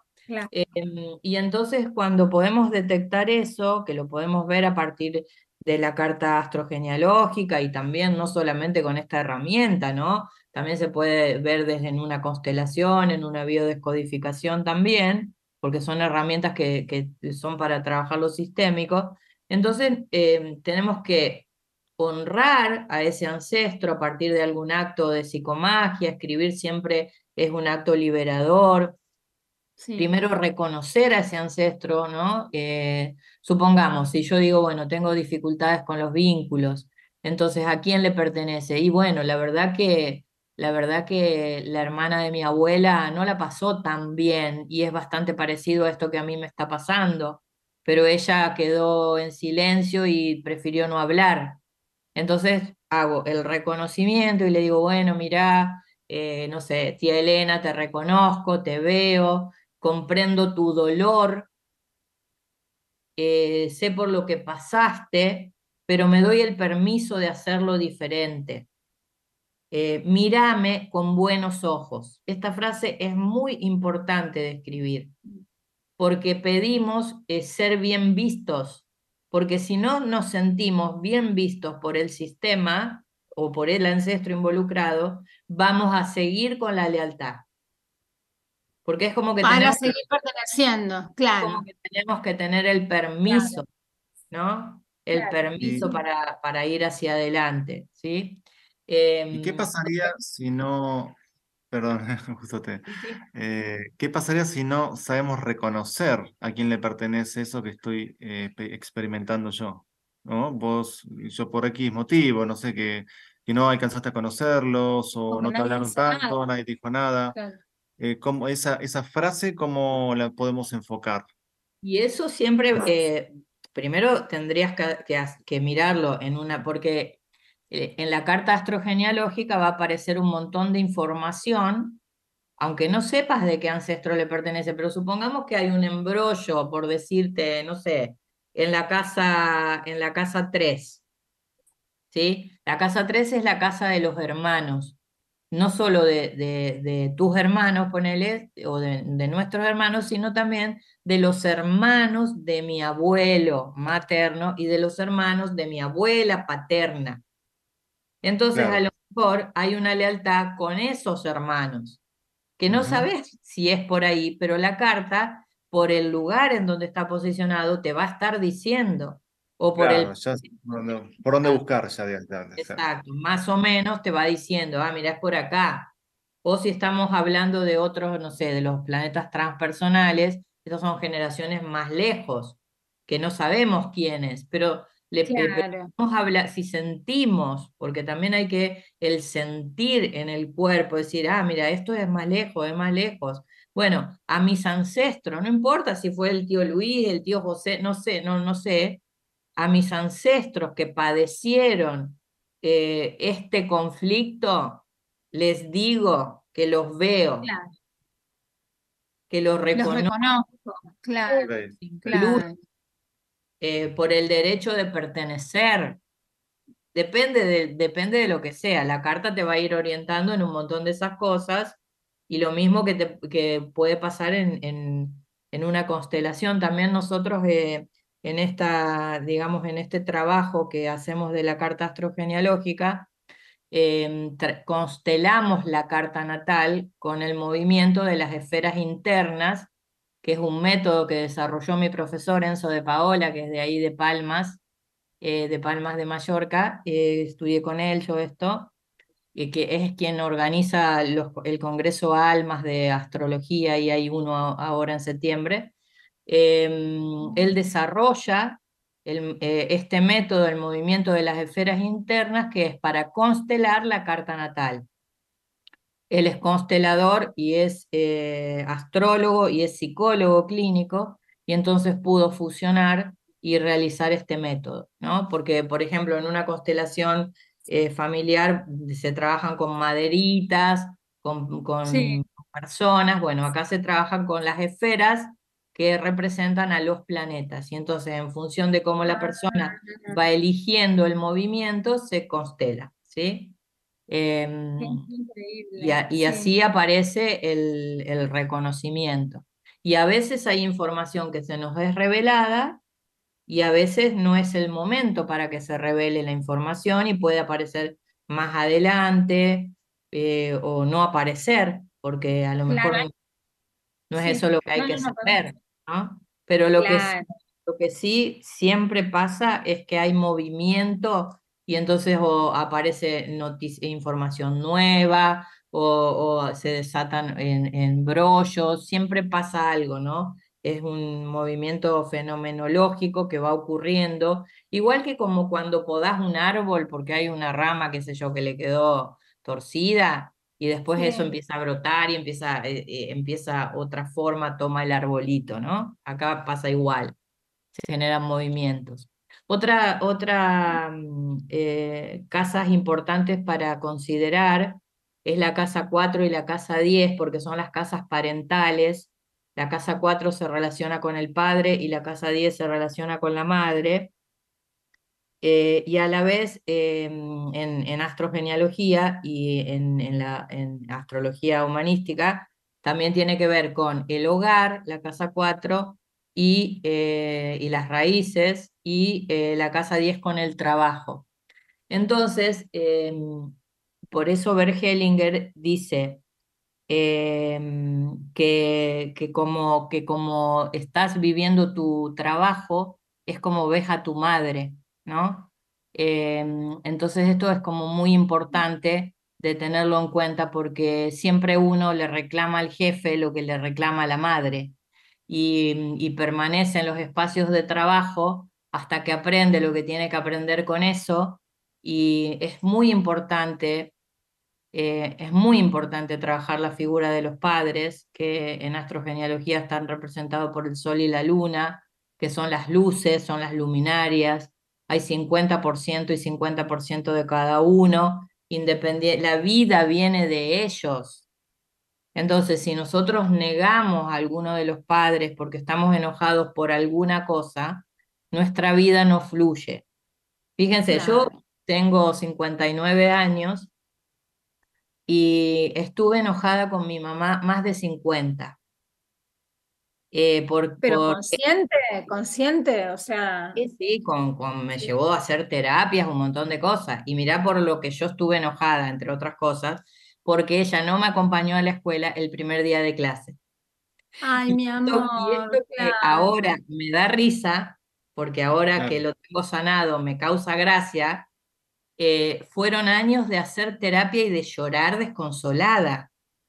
Em, cuando, y, y, eh, a lo largo de mi vida profesional, eh, mientras yo no me amigué con eso, padecí económicamente muchísimo. Solo cuando pude reparar y, y, mm, y sanar esa herida fue cuando mi vida profesional empezó a ser otra y mi economía empezó a ser otra. Entonces, Increíble. Sí. La, la experiencia, la experiencia eh, con los padres hay que, eh, es ahí a donde hay que ir primero, a sanarse con los padres. Lo que Y- pasa es que uno, bueno, perdón, perdón, sí. No, no te escucho. Lo que pasa es que uno muchas veces dice, por ejemplo, yo no tengo nada, o sea, yo amo a mi mamá, amo a mi papá, pero eso está en el, yo creo que es inconsciente. A lo mejor te puedes dar cuenta de algunas cositas cuando ya te trabajaste mucho, pero si no, no te das cuenta, decís, pero si yo me llevo bien, pero si yo... Claro, pero, eh, pero resolver guardado, muy guardado, ¿no? Muy, y que Sí. no, vos no, ahora no sos consciente de eso, pero realmente está y no te das Claro, cuenta, y eso hace que ese programa se active de esa forma y no lo puedas desbloquear, pero es, es- es inconsciente, digamos, sería algo así. Supongo, no sé. Claro, y sí. además, por ejemplo, porque, porque eh, por- vamos a dar un ejemplo. Eh, supongamos que la, la mamá eh, queda viuda, ¿sí? En un, en un sistema que está formado. Madre, padre, dos o tres hijos, ¿sí? Eh, entonces, la mamá queda viuda. En ese, en ese árbol hay un lugar que quedó vacío, que es el del padre. Entonces, uno de los tres hijos se pone a la par y la acompaña, trabaja y, y la ayuda y la asiste como un par. Entonces, ese hijo se salió del lugar del hijo para ponerse en lugar del padre. Cuando uno se sale del rol, pierde la fuerza de la vida, porque uno de los padres siempre es hijo, no es eh, el- la pareja ni el padre de los padres. Porque acá también, ¿qué puede pasar? Ah, bueno, mi mamá quedó viuda y entonces como sufrió un montón, yo la cuido y la protejo. Y entonces hago el rol de mi abuela Claro, y la cobijo. Y, y sigo saliéndome del rol y peor todavía porque me estoy pasando a otras generaciones más lejos y pierdo más fuerza. Claro. Le cargas al siguiente, le cargas todo eso. y pierdo más fuerza. Entonces, la fuerza que tengo que tener para mí, la estoy llevando a un lugar que no es el lugar que va. Entonces, Claro. eso, y me llevo re bien con mi mamá, porque soy compañero, porque estoy ahí acompañándola porque quedó viuda. Y entonces, Claro. eso no solo que va, me saca de rol, sino que el inconsciente entiende que esa persona ya está en pareja. Entonces, cada vez que tenga que estar con alguien, el lugar está ocupado. Y entonces las parejas no funcionan, porque ¿cómo voy a traicionar a esta, pare- a esta mi mamá? Claro. ¿Sí? O al revés, el padre, lo- eh, eh, cualquiera, Sí, ¿no? sí. Puede, pueden ocupar el rol. Pero entonces, al- a- me llevo re bien con mi mamá, pero resulta que estoy en este lugar que no es el que me corresponde. Claro, Y entonces Claro, no bueno, conocemos la gente. vida laboral. ¿Cómo? sí. Conocemos gente que por ahí, claro, que ha ocurrido eso que decís, y por ahí el, el hijo y tomó ese rol de padre, de acompañar a la madre, y claro, por ahí la madre nunca forma pareja, nunca más. Entonces, claro, es lo que estás diciendo vos. Sí, sí, sí, es así. Eh, y entonces esto hay que estar muy atentos porque, porque se pierde la fuerza, la vida se frustra, los trabajos no funcionan, las parejas tampoco, eh, y se genera, se genera una fusión que no es la que corresponde, porque uno de los padres siempre es hijo, siempre es hijo. Entonces hay que, bueno, yo soy el pequeño, yo soy la pequeña.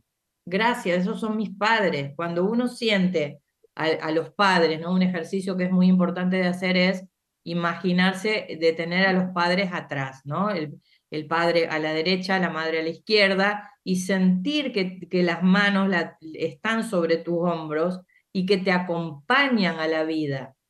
Porque eso es, para eso es, es la función de los padres.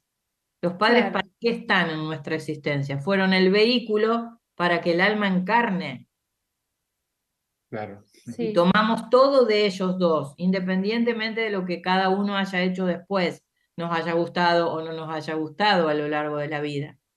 Eh, pero eso hay que tomarlo, hay que reconocerlo, porque es lo que nos va a dar la fuerza para ir hacia adelante. Es el orden. ¿sí? Claro. eh, Hellinger dice que primero está el orden, después está el amor. Y el, eh, la jerarquía es en función de que el que llegó primero está primero. Primero están los padres, después está el hijo mayor, el segundo, el tercero. Hay un orden jerárquico por llegada, claro. ¿sí? A quién, quién Sí. llegó primero.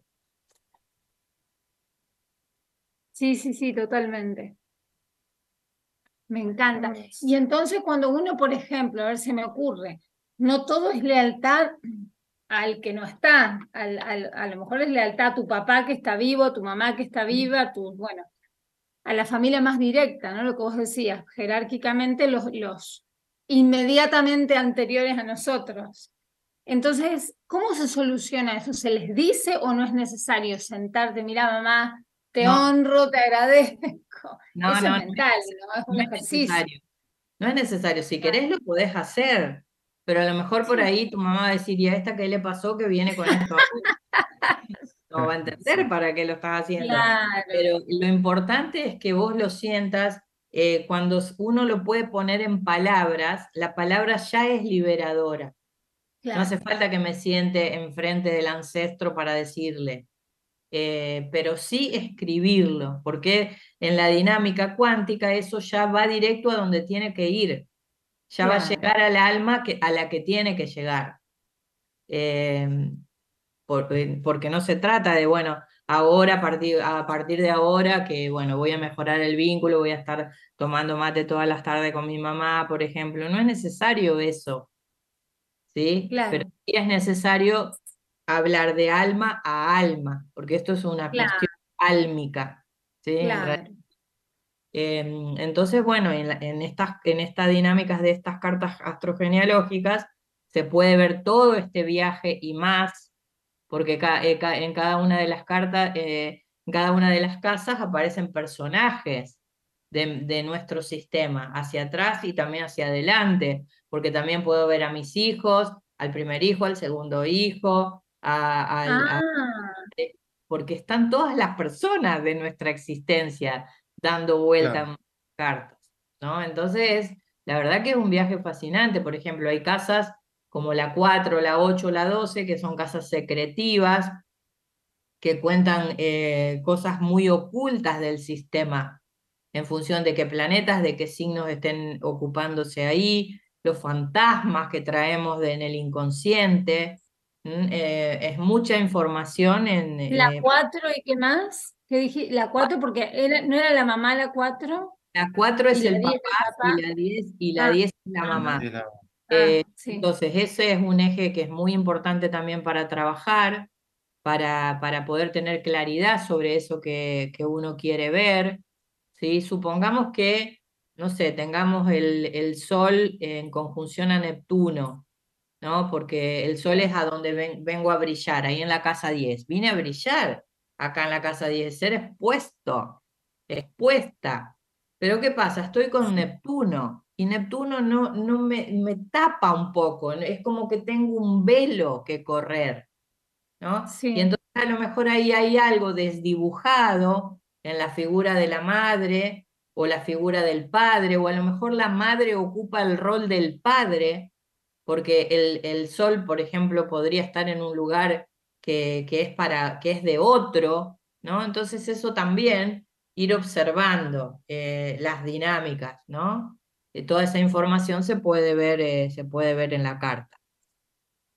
Y también otra, otra de las, de las cosas que es importante es el equilibrio entre el dar y el tomar, porque Sí. en función de, de Marte y en función de Venus, en los lugares a donde los tenemos, quién está más fuerte dentro de, mm, de la carta, puedo ser o una persona dadora, si un Marte está como muy potente en el vínculo doy, doy, doy, eh, y, no pido tanto, ¿no? eh, porque Venus a lo mejor está, está, está más potente Marte que Venus, ¿sí?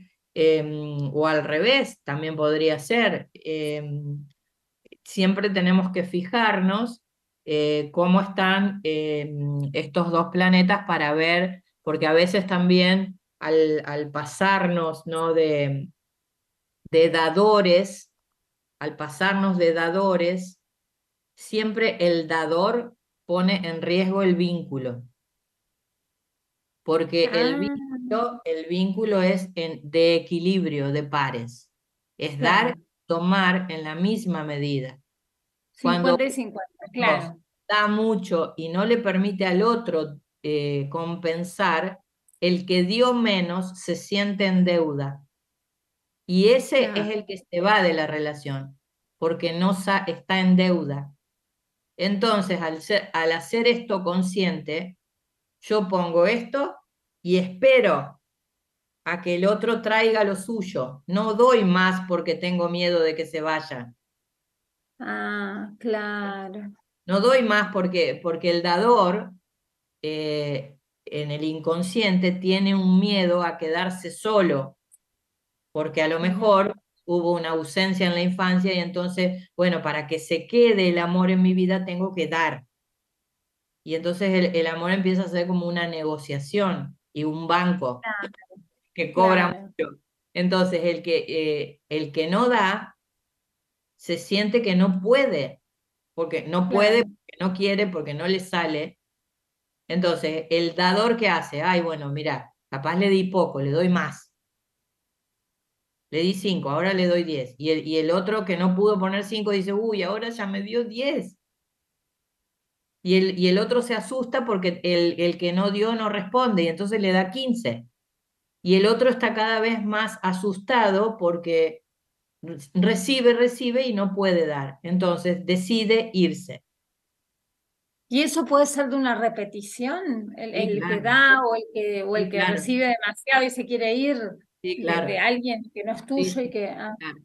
Eso también en función de las posiciones que pueda estar en la carta, es decir, bueno, a ver, ¿por qué necesito dar tanto? ¿Quién necesitó dar tanto? ¿Quién no se sintió visto? ¿Quién no se sintió querido?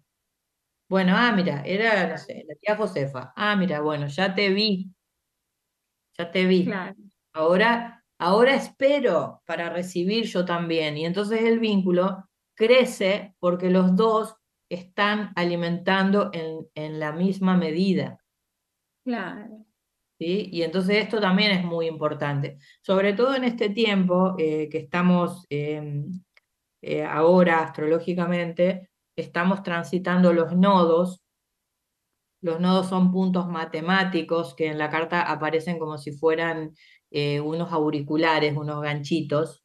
No son planetas, son puntos matemáticos, son, se llaman los nodos del karma, que son los puntos de intersección entre la, la eclíptica del Sol y la elíptica de la Luna.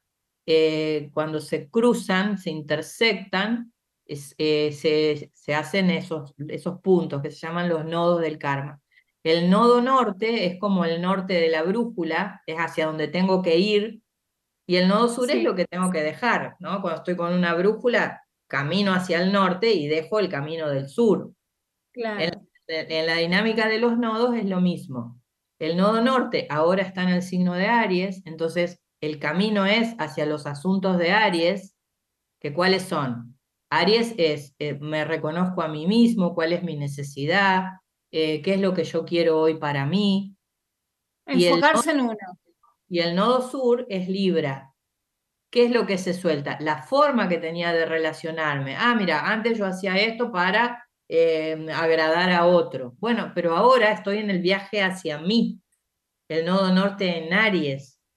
Entonces, estos, eh, este tránsito lo- el- en, en este eje Aries-Libra dura 18 meses, pero abre un camino de 18 años, porque van a volver a pasar por este mismo lugar dentro de 18 años.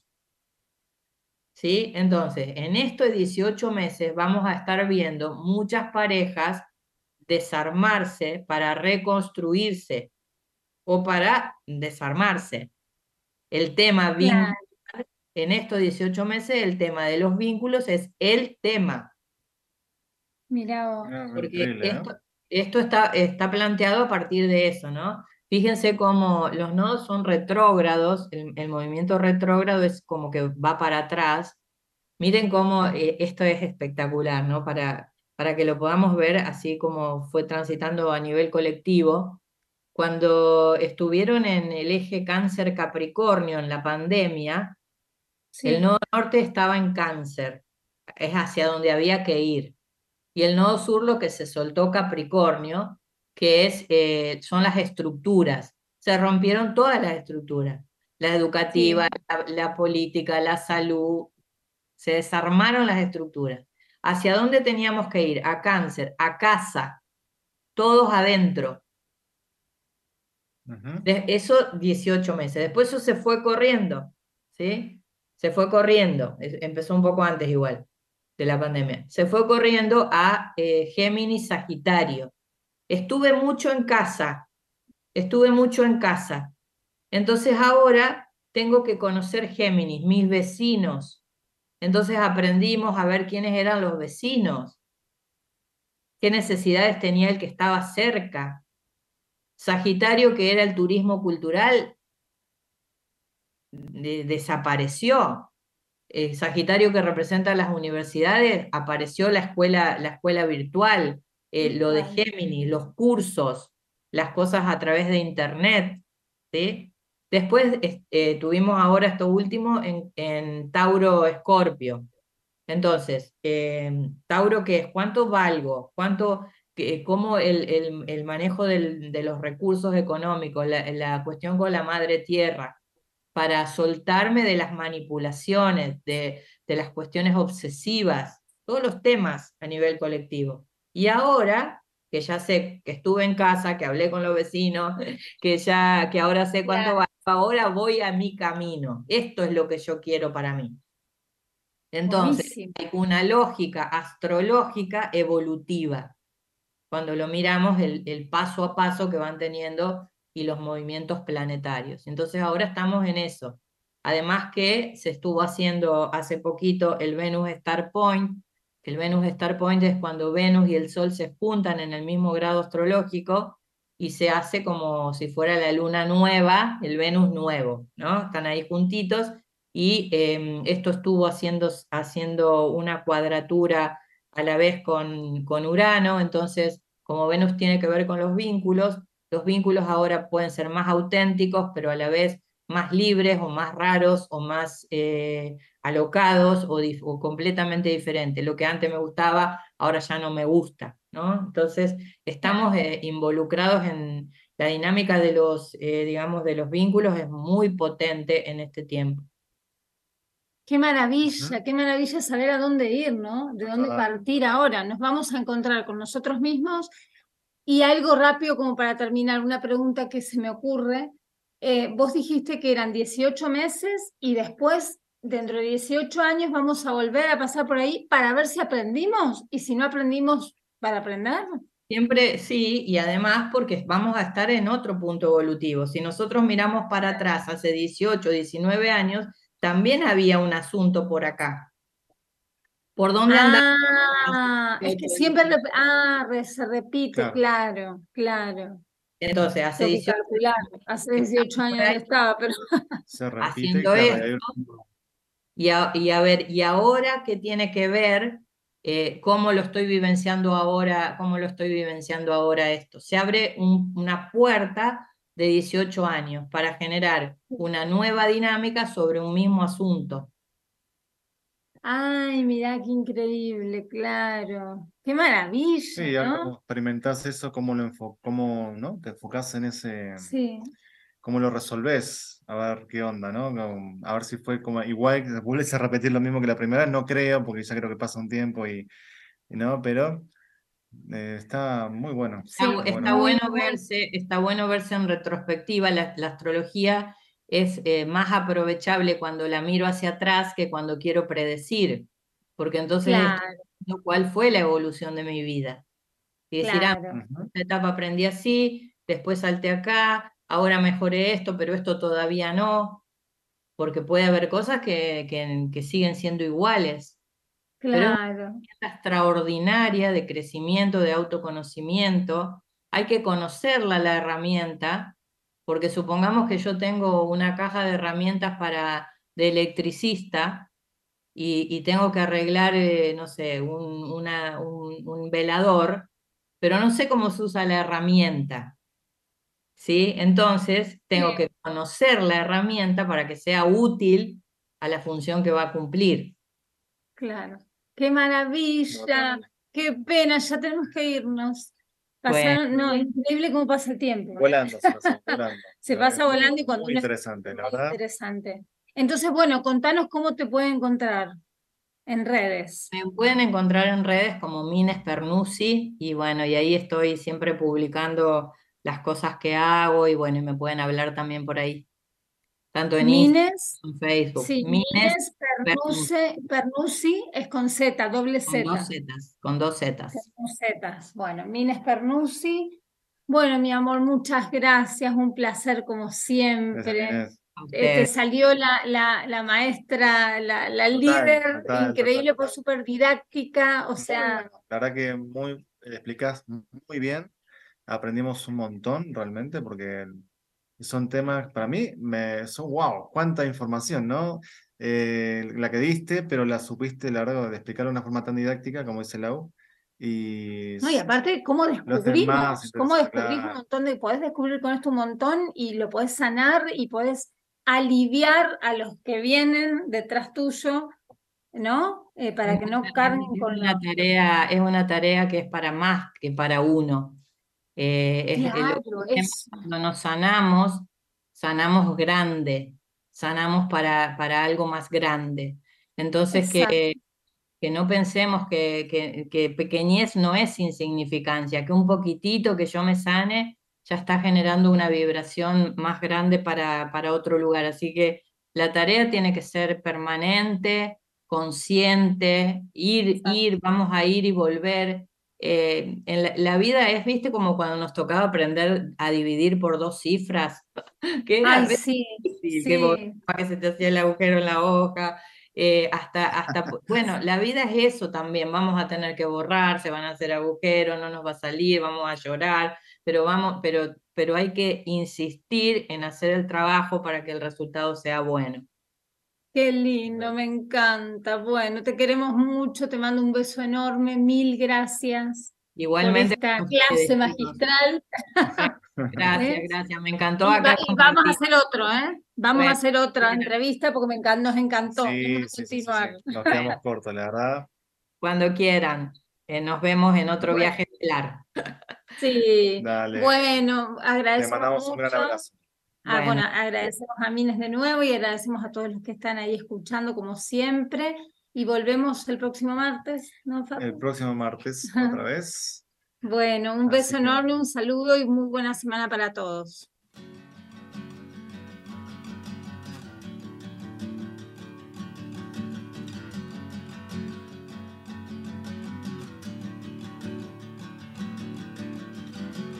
face